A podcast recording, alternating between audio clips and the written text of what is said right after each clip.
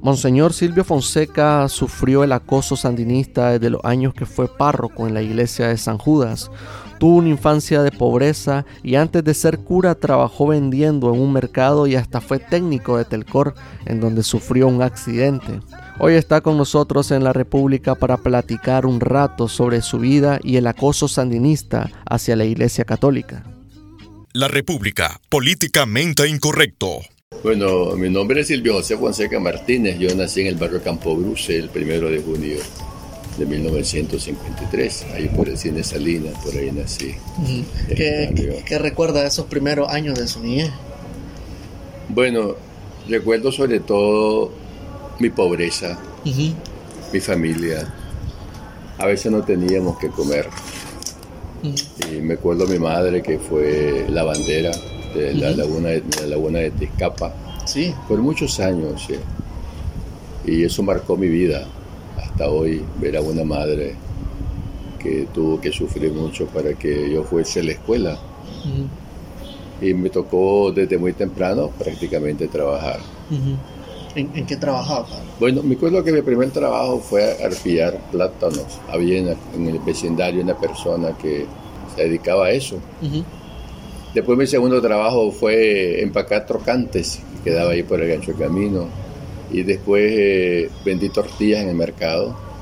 Hacía prueba mi primaria vendiendo tortillas. Después entré a trabajar a, Telcor, que le decían Palacio de Comunicaciones. Mi primer trabajo fue de mensajero. ¿En qué año fue eso? Yo empecé a trabajar en el año 1969. ¿En Telcor? En Telcor, sí. Ahí trabajé seis años. ¿Y qué, qué, qué labores hacía? Bueno, primer trabajo fue mensajero, después reparador de líneas telefónicas. Ajá. Y trabajando, eh, sufrí un accidente justamente aquí en la, pues la, colonia, aquí por el cementerio oriental. Pasé un año enyesado. Ah. Y después ya trabajé como office boy, le decían antes, eh, de portero. Y terminé como jefe del inventario de la institución, oficial inventariante le decía. Después entré al seminario. ¿Cómo qué edad tenía cuando entró al seminario? Yo entré al seminario a los 20 años más o menos. Eh, me mandaron a Colombia. ¿Qué lo impulsó a tomar la decisión de entrar al seminario? Cuando era chaval me gustaba la misa. Iba a diario a misa. Pero a medida que fui creciendo me traía la sotana del sacerdote miraba muy angelical. participaba en las misas. Pero después fui creciendo y luego eh, ya me dediqué a, ya cuando comencé a trabajar en, Telcor, ya por el trabajo ya no iba, pero después, muchos años después, conocí a un sacerdote italiano que trabajó en la Anunciatura y él trabajaba en estos grupos cristianos, entonces ya vivía en San Judas.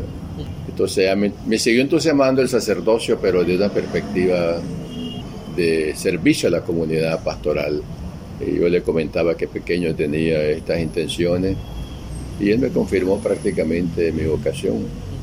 Eh, hasta hoy, pues ya a ese sacerdote le debo mucho, el señor Antonio Matías. Y, padre, este, ¿qué recuerda usted de, de, de, esos años? O sea, la situación en Nicaragua, ¿cómo era la dictadura, la revolución? ¿Qué recuerda de esos años? Bueno, justamente cuando eh, yo entré al seminario, eh, ya la situación ya no tenía todavía, no dominaba mucho eh, los fenómenos políticos del país, pero sí se oía los descontentos contra el general Somoza y el gobierno de turno. Y la revolución vino cuando yo estuve en México estudiando la teología, pero ya pues no era un niño, sino que era una persona adulta a las puertas de mi ordenación sacerdotal. Y sí recuerdo se le tenía miedo aquí a la Guardia Nacional. Podías andar de noche porque hoy decía, pasa, va a pasar la zaranda, decía. Pero Grosso modo, más o menos son los recuerdos que yo tengo de ese periodo, pues porque me tocó justo ese tiempo de efervescencia, fue cuando yo estuve en el seminario ocho años. ¿Y tuvo amigos, familiares que murieron en la guerra? Muchísimo. Muchísimo. Y la mayor parte de desaparecidos nunca los encontraron. ¿Alguno que se acuerda en especial, alguien que Es, por ejemplo, Vidal Palacio, aquí en San Judas. Era uno de tantos que, que estaban luchando por esa causa. Y otros que nunca más. vieron, pero de Vidal me acuerdo bien, sus hermanos también, fue toda una familia que la llevaron y nunca más regresaron a la casa. La guardia se La guardia Entiendo. Entiendo. ¿Y para su familia cómo fueron esos años mientras usted estaba en México y aquí pasaban todas esas cosas en Nicaragua? Bueno, eran dos cosas, fíjate. Primero, el sentimiento de que yo estaba afuera, pues extrañaban mucho. Y segundo, la tensión política que vivían aquí en el país, eh, porque fue muy sangriento, pues. Entonces la gente solo se oía de terror, de escondida la gente. Eh, lo que así te pudiese resumir que no fueron años felices, sino que fueron años de sufrimiento. pasado el, el tiempo, pasado todos estos años, y de nuevo volver de alguna u otra manera a momentos así convulsos en el país, eh, ¿cómo mira la situación ahora?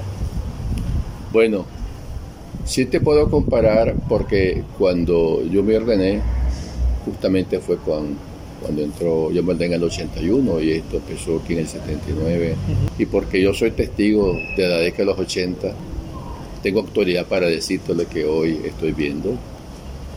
Yo no te diría que son que fueron tiempos iguales, son peores que esos 80, ¿no? Porque yo fui, yo fui una de las víctimas. Entonces el sistema que se quería implantar en el país en los años 80, eh, y por eso lo recuerdo como que fue ayer, pero era mucho más, hoy es mucho más severo que en los años 80. ¿Qué le hicieron para los 80? Por ejemplo, en San Judas, eh, todos los días yo estaba rodeado de turbas hasta que se llegó el momento en que una vez que iba a llegar el cardenal Obando, que en paz descanse, a una misa, eh, estaba en Venezuela en ese momento. Ya no pudo, ya no pudo, no llegó, entonces delegó a Monseñor Bosco Viva que ya no lo dejaron entrar en la independencia, militarizaron toda esa zona. Teníamos una kermés y yo tuve la casa cural por cárcel prácticamente desde la mañana hasta la tarde. Total que yo pude salir de la parroquia de la casa cural junto con mi madre y mi hermano, ambos ya murieron, después de unas pláticas con, eh, con unas turbas que había más o menos como 500 personas, cuidado más y me llevaron unos pecados, me dejaron en, en el, los semáforos del Sumen. Y recuerdo que en esas pláticas que, que hubieron, eh, porque ellos se saltaron la cerca sí. de la iglesia San Judas. Y ahí me dijeron, me pusieron contra la pared, me dijeron, o cambiar las homilías o nosotros tomamos, hacemos justicia, entonces hace, lo segundo. Pues. Y en ese tiempo tuvo que intervenir eh, la embajada de Venezuela, me acuerdo, ese tiempo a veces podían hacer algo. Y la fecha, eso que fue en octubre, eh, en las fiestas patronales de San Judas, fueron atacadas unas 22 parroquias. La noche de San Quistín se conoce. De matar a una persona no solamente a través de un arma bélica, sino que también esa es una forma. Y es simplemente el, lo que está sucediendo hoy con el padre Edwin, que nos tiene a todos eh, muy dolidos y preocupados. Es simplemente eh, la realidad de lo que se vive aquí contra la Iglesia Católica. Teme por la vida del padre Román. Bueno, como te digo, esta es una forma, él es una, él es una persona diabética y aunque no fuese diabética, aunque no fuese enferma, el objetivo es el mismo, es decir, em, se agrava la situación primero por la salud, pero eh, no hay duda de que lo, lo quisieran matar de otra manera. Padre, este, eh, recientemente también Turba llegaron a la catedral. Yo no sé si en los 80 miró algo usted similar de que llegaran a, un templo, como es una catedral, una sede episcopal, se la tomaran e incluso golpearan a uno de los sacerdotes y a una religiosa. Acerca de esto, ¿qué opina usted sobre este tipo de, actos? Bueno, yo lo vi en los 80 en San Judas. Pero eso es lo que está pasando hoy, esa profanación eh, en la iglesia catedral eh, contra el sacerdote, eh, ya se ha vivido, ha sido una práctica, no es, no es nuevo eso. Y nos ha entristecido enormemente que personas que se dicen católicas estén actuando de esa manera. Es decir, que hay fuerzas sobrenaturales que han llevado este a esto, pues, supuestamente que se dicen católicos, de cambiar la mente y el corazón. Eh, y esto es noticia mundial. Eh, cuando a mí me tocó, por ejemplo, en los años 80, ya en San Judas, no estaba todavía la revolución de las redes sociales, pero en este momento todo el mundo está aterrorizado de lo que está pasando en Nicaragua y preocupa al mundo entero lo que le pueda suceder a la Iglesia Católica nicaragüense. ¿Qué, qué opina usted de Daniel Ortega y Rosario Murillo? Bueno, yo eh, nos ha entristecido que no, que no ha habido apertura al diálogo para resolver esta situación. Ya esto ya se hubiera resuelto aquí en Nicaragua. Se ha tenido la oportunidad desde el año pasado, eh, porque los nicaragüenses queremos la paz, pero ellos tienen eh, toda la responsabilidad, el poder de, arreglar esta situación. Y está un país ahora, pues, porque ni los de arriba ni los de abajo, todos están, estamos en esta zozobra, eh, en esta tensión, esta incertidumbre día a día. De manera pues que eh, eh, nos preocupa eso de que, de que no domine en ello la razón, la sensatez, de que por un pueblo hay que sacrificarse y cambiar las cosas, ¿verdad? Porque eh, la ley eh, debe ser para, para la paz, para la armonía de una nación. De manera que eso preocupa a todo el mundo. ¿Por qué cree que ellos no han, no han cedido, no han tratado de cambiar la realidad? Bueno, solo ellos pueden contestar a qué se debe que no, pues que no quieren soltar el poder como se dice, ¿no? y, no se puede eh, gobernar por la eternidad, ningún hombre puede hacerlo. Primero, somos seres mortales. Y segundo, eh, nosotros tenemos que ver, sobre todo, el gobernante de una nación tiene la responsabilidad eh, de gobernar, pero gobernar significa dejarse llevar por la razón y por las leyes y por la moral. Esos son tres fundamentos indispensables para un buen gobernante. ¿Por qué cree, padre, que, que, se ha atacado en, los 80, en los diferentes momentos a la iglesia y por qué piensa que está recrudeciendo de nuevo? Que, porque hasta hace pocos días siempre había, había presencia en la, en, la, en la catedral de policía, pero este nivel de ataque es como una escalada más. ¿Qué cree que haya ocasionado eso? ¿Por qué, por qué atacar a la iglesia en estos momentos? Bueno, esa es una pregunta que está en el tapete. Eh, y que igual pues que los otros solo ellos pueden responder, pero eso en evidencia, esa escalada que usted dice, que eh, la pregunta es, ¿qué mal ha hecho la iglesia para que nos estén tratando de esa manera cuando la iglesia nicaragüense lo que quiere es el bien de este país, sin distinciones de credos políticos ni religiosos? Sin embargo, eh, ya a estas alturas ya no se puede esto calificar como un acto aislado, sino que usted ve que ya eso ya es una costumbre, eh, una costumbre eh, para intimidar, para mandar, enviando mensajes. ¿Qué más le puede hacer la iglesia a un Estado más que querer el bien común y la paz social? De manera que eh, yo llama poderosamente la atención, ¿por qué esa actitud? Si nosotros no somos enemigos de ningún gobierno, pero los gobiernos a veces son enemigos de la iglesia, ¿no? que es distinto. De manera que si ese es el trato que nos están dando, pues la iglesia tiene, tiene ya esa misión y esa vocación del sufrimiento durante 21 siglos. Los gobiernos no lo tienen, pero la iglesia sí, por eso ella existirá por los siglos de los siglos. ¿Qué, qué, qué puede hacer la iglesia ante, ante estos ataques?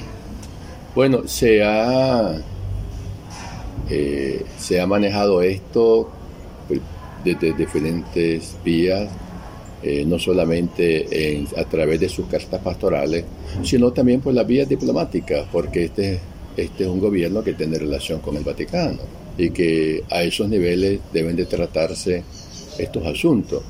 Pero es preocupante si, si nosotros tenemos noticia de que esto el Vaticano lo ha tratado y que aquí no ha habido respuesta, entonces puede empeorar la situación, ¿verdad? Porque hay acuerdos diplomáticos. Eso, eso como, quiere decir como que el nuncio ha hablado con, la pareja presidencial y no, no ha logrado... No debe descartarlo usted que la Anunciatura esté manejando esto como, como siempre se hace en cualquier parte del mundo, a través de del silencio, pero también de la eficacia, ¿no? en una palabra, pues a través de la diplomacia. ¿no? Eh, y eso pues es preocupante porque no se sabe quién está eh, haciendo esta ingeniería de lo que estamos viendo en contra de la Iglesia Católica. Eh, ¿Quién está detrás detrás? Hay que, eso puede tener nombres y apellidos que lo ignoramos. Compórtate con la Iglesia de esta manera, ¿no? Por eso se presta pues para muchas interrogantes. Hablando de nombres y apellidos, están los hermanos Valdés. No sé si usted los conoce. Eh, estos dos señores que eh, formaban parte de la comunidad de base San Pablo si mal no recuerdo, ellos estaban al frente de la turba que llegó a la, a la catedral y ellos decían de que estaban recuperando la, la, catedral porque es de todo e incluso ayer entregaron a, a las autoridades eclesiales la catedral y decían eso, entre, entregarla, lo que significa que están aceptando que se la habían tomado un día después. ¿Qué, qué opina usted acerca de, de estas personas? Bueno, es las llamadas comunidades eclesiales de base que nacieron en Brasil fueron en Nicaragua los cuadros estratégicos del Frente Sandinista en los años 70. De ahí han salido o salieron eh, muchos líderes revolucionarios. Eh, eh, sin embargo, es solamente el nombre porque cuando son eclesiales tendrían que estar en completa comunión con los obispos. Sin embargo, si un católico no va a ser lo que hicieron estas personas en, en catedral. De manera que frente a los hechos no valen los argumentos. Es decir, por más que hagan esa propaganda de que nosotros somos, sabemos pues que son eh, también uno de los paquetes de los propagandísticos, pero que sus actitudes es totalmente opuesto a lo que eh, debe de ser un buen católico, que es lo primero que hace respetar los templos porque es la casa de Dios y sin embargo eh, está sucediendo todo lo contrario. Pues. Eh, profanar un templo ya de por sí grave, profanar una catedral más todavía posiblemente. La iglesia podría tomar acciones contra estas personas, tal vez, no sé, excomunión o tal vez ya medidas más, más legales en contra de estas personas. Mira, legalmente nosotros no tenemos ni es tampoco el propósito de la iglesia ni lo va a hacer, pero eh, una persona de por sí se actúa excomulga, ¿no? Porque él mismo se, se retira de la comunión de la iglesia y después de haber eh, incurrido en profanaciones y en sacrilegios, porque ambas cosas sucedieron, eh, tiene que arrepentirse para recibir el perdón de sus pecados. Si no lo hace, muere en pecado mortal. Todo el mundo está preocupado porque afuera y adentro eh, porque en vez de, ver señales de que esto se resuelva, más bien lo vemos complicado porque eh, no ha habido apertura al diálogo, que es la, una manera, la única manera de que nosotros los nicaragüenses arreglemos estos problemas. Podríase preocupar de que detrás, ahora ya esto no estamos hablando de, de nicaragüenses, sino de otras influencias, pueden decir a esto no arregles el problema y sigue haciendo lo que estás haciendo, entonces lo grave sería que esto escape a nuestras manos de los nicaragüenses. Creo que esto es el, ideal de que este, e, esta situación de Nicaragua, que ya está decidida, porque los nicaragüenses ya decidimos de que las cosas tienen que cambiar por el bien de todos los que estamos en este país. Eh, eh, nosotros tenemos la capacidad de solucionarlo a través del diálogo, porque eh, un Estado policíaco es insostenible. Y eso no es un gobierno de ninguna manera. Como insisto, pues el gobierno se maneja por la sensatez, por la razón. Eh, y esto estamos sufriendo todos y ya sabemos que sus repercusiones han sido muy amplias esto, ¿no? Economía, miedo, tensión, sufrimiento. Eh, aquí no hay nada que celebrar en este país y todos los nadie ignora lo que está pasando en esto. Pues. definitivamente Nicaragua no es la misma. Eso, por más que la dibujemos, todos estamos de acuerdo, es que vivamos en paz, que se nos, que se nos permita ejercer nuestros derechos constitucionales y que eso no es un regalo del Estado, eso es un derecho humano, un derecho fundamental y un regalo de Dios. y por ende, mientras esto no se logre, eh, la situación va a seguir peor. De manera que eh, hoy en Nicaragua es distinto y nadie puede negar esta, esta diferencia en, antes del 18 de abril. Y aquí las cosas pues siguen adelante y quiera Dios de que lo arreglemos por la vía civilizada. ¿Tiene contacto usted con el señor Silvio Báez? Sí, tenemos porque él es, de nuestro clero, él sigue siendo el obispo auxiliar de la arquidiócesis de Managua. Está ahora ocupado allá, cosas que tiene que hacer en el Teresiano allá. Eh, pero eh, el Monseñor Báez siempre está pendiente de Nicaragua. ¿Hace, ¿Siente usted que hace falta aquí en Nicaragua él?